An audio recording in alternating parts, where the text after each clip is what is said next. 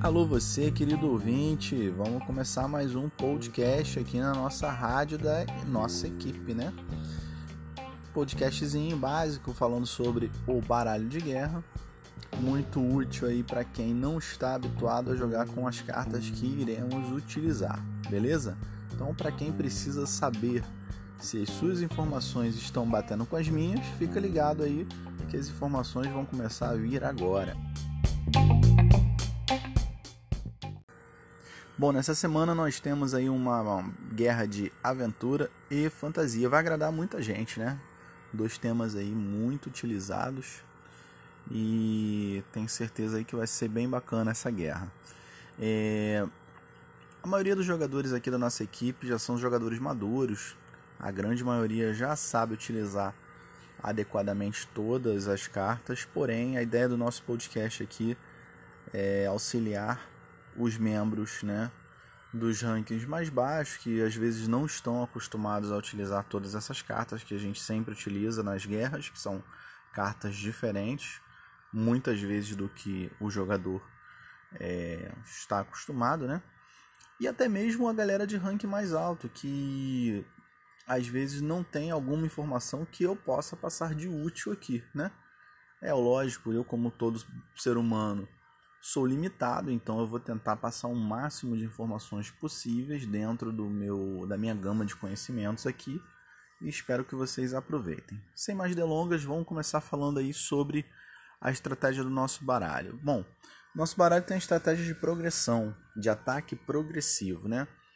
É aquela estratégiazinha básica que a gente utiliza na maioria das guerras, vem dando bons resultados. Inclusive, a gente é, não estaria na Liga Ouro se a, os baralhos não fossem é, bem definidos e a galera não jogasse adequadamente. Então, a gente essa estratégia de progressão ela funciona com as tropas mais lentas jogadas no início da partida e as outras tropas é, dependendo da situação depois que a gente já deu certo avanço. Então, na mão a gente tem o xerife Cartman, que se ele vier na mão, você já joga lá atrás, né? Para começar a partida. Ele tem uma progressão bem lenta e ele é um counter para muitas tropas aí dessa guerra. A gente nessa guerra, se eu não me engano, temos ratos, nós temos com certeza pombos, temos galos, é, então tem muitas tropas aí que o poder do, do xerife Cartman, causando dano em área, consegue eliminar, beleza? Outra unidade de avanço lento, muito útil para começar no início da batalha, é o time catapulta. É, ele tem uma progressão lenta e o poder dele joga aqueles ratinhos, né, para ajudar aí uh, no ataque nas unidades que tiverem ao alcance dele. São dois ratinhos só e eu particularmente acho que os danos desse, desses ratos são muito. É um dano muito baixo, né? Mas assim, carregou o poder, joguem, é útil, né? Se, se a tropa que adversária que estiver sendo atacada é, estiver ocupada com outra tropa sua, os ratinhos eles podem fazer um dano bacana nessa situação, nesse cenário, né? Bom, uma unidade muito importante que a gente sempre escolhe aqui na nossa equipe é o Garrison Espadachim, né? Ele é um combatente é, muito forte e super útil aí para eliminar várias tropas quando a carga dele enche, né? Ele consegue eliminar unidades aéreas e terrestres, ou seja, o que tiver na frente dele ele vai eliminar. Então, Caso vocês estejam em avanço com a carga cheia e o adversário coloque pombos aí, interessante usar para eliminar os pombos de imediato.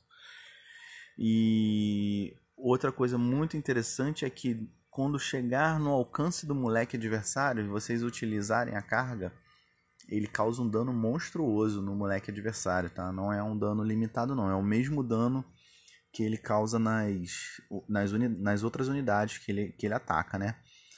É, então, isso aí fica a dica também. É, a gente tem nessa, nessa guerra o incrível range, né? Que ele é um atirador excelente, tá? Ele causa um dano legal como atirador. E o poder dele gera aqueles galos, né? Isso é interessante vocês sempre aproveitarem esse poder dele pra gente tentar gerar o máximo de spam de tropas, né? Porque se você ocupa uma unidade adversária atacando um galo, enquanto alguma outra unidade sua ataca diretamente essa outra essa outra unidade adversária, você está em vantagem, né? Então a ideia de fazer uma estratégia de spam de tropas é justamente isso, é ocupar o adversário com essas tropas pequenas, enquanto você com as suas tropas mais importantes, né, atacam diretamente o, essas unidades adversárias. Então utilizem esses galinhos aí.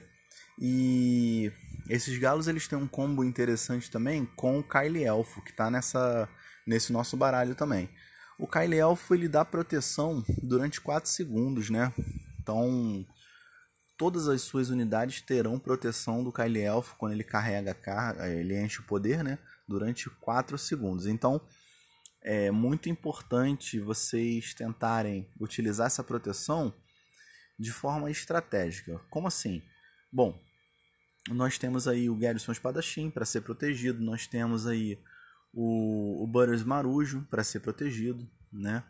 Nós temos é, Butters Marujo é um assassino, né? Dependendo do nível que tá o seu Butters Marujo, se ele for protegido, ele vai causar um dano bacana aí numa unidade adversária. É, ou seja, toda e qualquer unidade sua que esteja prestes a sofrer uma vulnerabilidade em função do ataque adversário, vocês utilizem a proteção do Kyle Elf. É, a gente tem um counter contra ele, que é o Tempestade de Flechas. Dependendo do nível que está o seu Kyle Elf, ele vai morrer. Né? Mas vocês utilizem ele quando vocês já estiverem em progressão. Nunca utilizem ele início de batalha, porque vocês precisam usar ele, na verdade, para proteger o máximo de tropas possível. Então, nunca utilizem um Kalielfo somente com uma tropa na arena, exemplo, né? Bom, vamos falar do Ken Esquimó. O Ken Esquimó, muita gente joga errado, tá? Principalmente jogadores que não estão acostumados com aventura. É, joga o Ken Esquimó caminhando em direção à unidade adversária que vocês querem eliminar. Isso é um erro básico, tá? É, vocês precisam colocar o Ken no pé da unidade que vocês querem matar. Principalmente o Garrison Espadachim nessa guerra. Tá? Existem outras unidades aí fortes também. Se vocês verem que tem uma unidade forte já passou do meio da arena em direção ao seu moleque, coloque o Ken no pé porque dessa forma não dá tempo do adversário reagir, beleza? Bom, outra solução é, para eliminar uma tropa é, forte do adversário é o metamorfose, que tem uma, uma, informação bem importante que a maioria de vocês sabe, mas caso alguém aí não saiba, a metamorfose ela elimina o último desejo do, de qualquer carta, tá? Então, por exemplo, nessa guerra nós não teremos o Mysterium, mas é, quando a metamorfose é utilizada no Mysterium, ele não retorna mais para o jogo, ele morre de vez, né? Então isso é muito importante. Nessa guerra, por exemplo, se eu não me engano, nós teremos o policial Barbrade. O policial Barbrade, ele, como último desejo, ele explode e causa um dano em área muito grande, que pode arrancar um telefone, tá? Dependendo da proximidade e do nível do Barbrade. Se vocês utilizarem a metamorfose, vocês eliminam rapidamente e ele não tem esse último desejo. Ele simplesmente vai se transformar num ratinho. Tá legal? Uh... Tempestade de Flechas. Vamos lá. Tempestade de Flechas ela é um counter de instant kill excelente contra spam de tropas, tá? Então ela consegue matar muitas unidades de baixo HP ao mesmo tempo, isso é ótimo. Vocês conseguem eliminar pombos, ratos, galos. Se o incrível range do adversário já tiver sofrido algum dano, vocês utilizarem a tempestade, ele vai morrer também.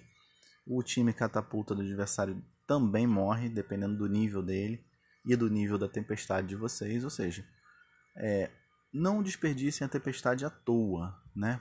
Porque ela pode servir para eliminar muitas tropas ao mesmo tempo e dar uma vantagem considerável para vocês na guerra, tá legal?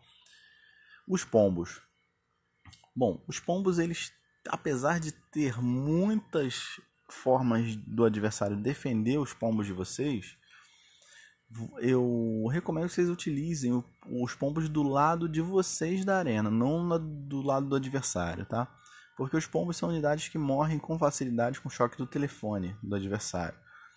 É... então, no caso de vocês utilizarem os pombos para o lado da arena do adversário, somente se vocês já estiverem com avanço de tropas já consolidado, tá? Como assim? O Garrison Espadachim já está colando já no adversário, vocês precisam eliminar outras tropas que estão, por exemplo, atacando o Garrison, alguma coisa desse tipo, tá? Porque os pombos eles precisam ser colocados com muita inteligência, senão vocês gastam 4 pontos de energia à toa. Exemplo, se o adversário, vocês colocam os pombos, o adversário joga uma tempestade de flash. Além de danificar todas as suas unidades, ainda matam os pombos de vocês, tá? Outra carta que também mata os pombos com facilidade é o Tweak fora da lei. Ele, aquela bomba dele, mata todos os pombos de uma vez também. Então, nessa guerra existem muitos counters contra os pombos. É, salvo uma única exceção, que eu já comentei e agora eu reforço. O Kyle Elfo, tá? Então, Kyle Elfo dá aquela proteção de 4 segundos para os pombos que pode ser suficiente para causar o dano que vocês esperam no momento certo. Então, caso vocês consigam encaixar esse combo, pode ser utilizado nessa guerra. É, o Clyde Gancho, né? Clyde Gancho a maioria já conhece, óbvio, porque a gente começa o jogo utilizando ele. É uma das primeiras épicas que todo mundo ganha.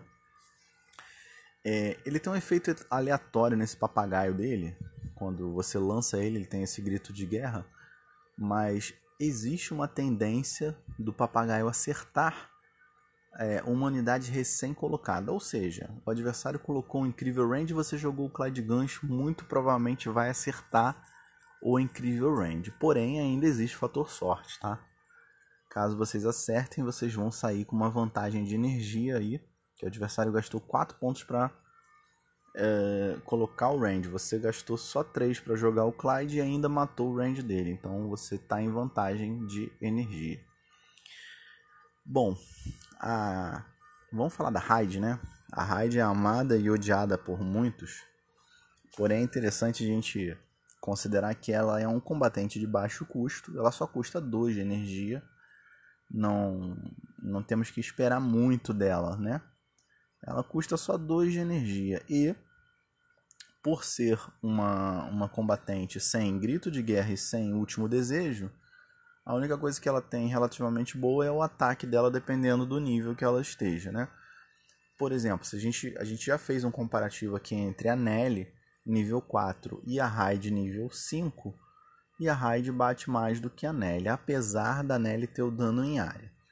Porém, como todos vocês sabem, aqui na nossa equipe a gente adota uma estratégia é, pensando na economia de tampinhas, né? Porque a nossa equipe não está lotada, então a gente precisa fazer os upgrades com muito cuidado para que todas as cartas sejam bem fortalecidas, que a gente possa beneficiar o máximo de membros possível e fazer esses ups aí é, com bastante atenção.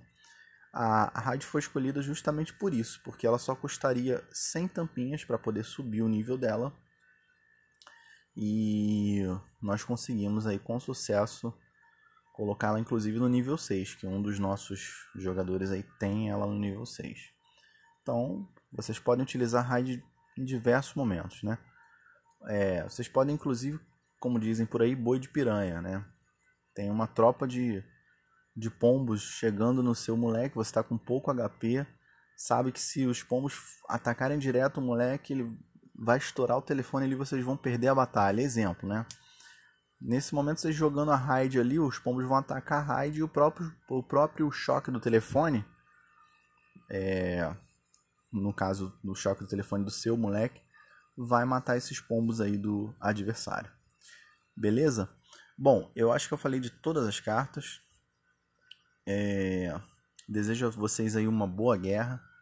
E caso vocês tenham dificuldades ou dúvidas em relação ao uso do baralho, aquele treinamentozinho básico sempre é útil para vocês se adaptarem à, à mecânica do deck, beleza? É isso aí, galera. Forte abraço aí, até a próxima.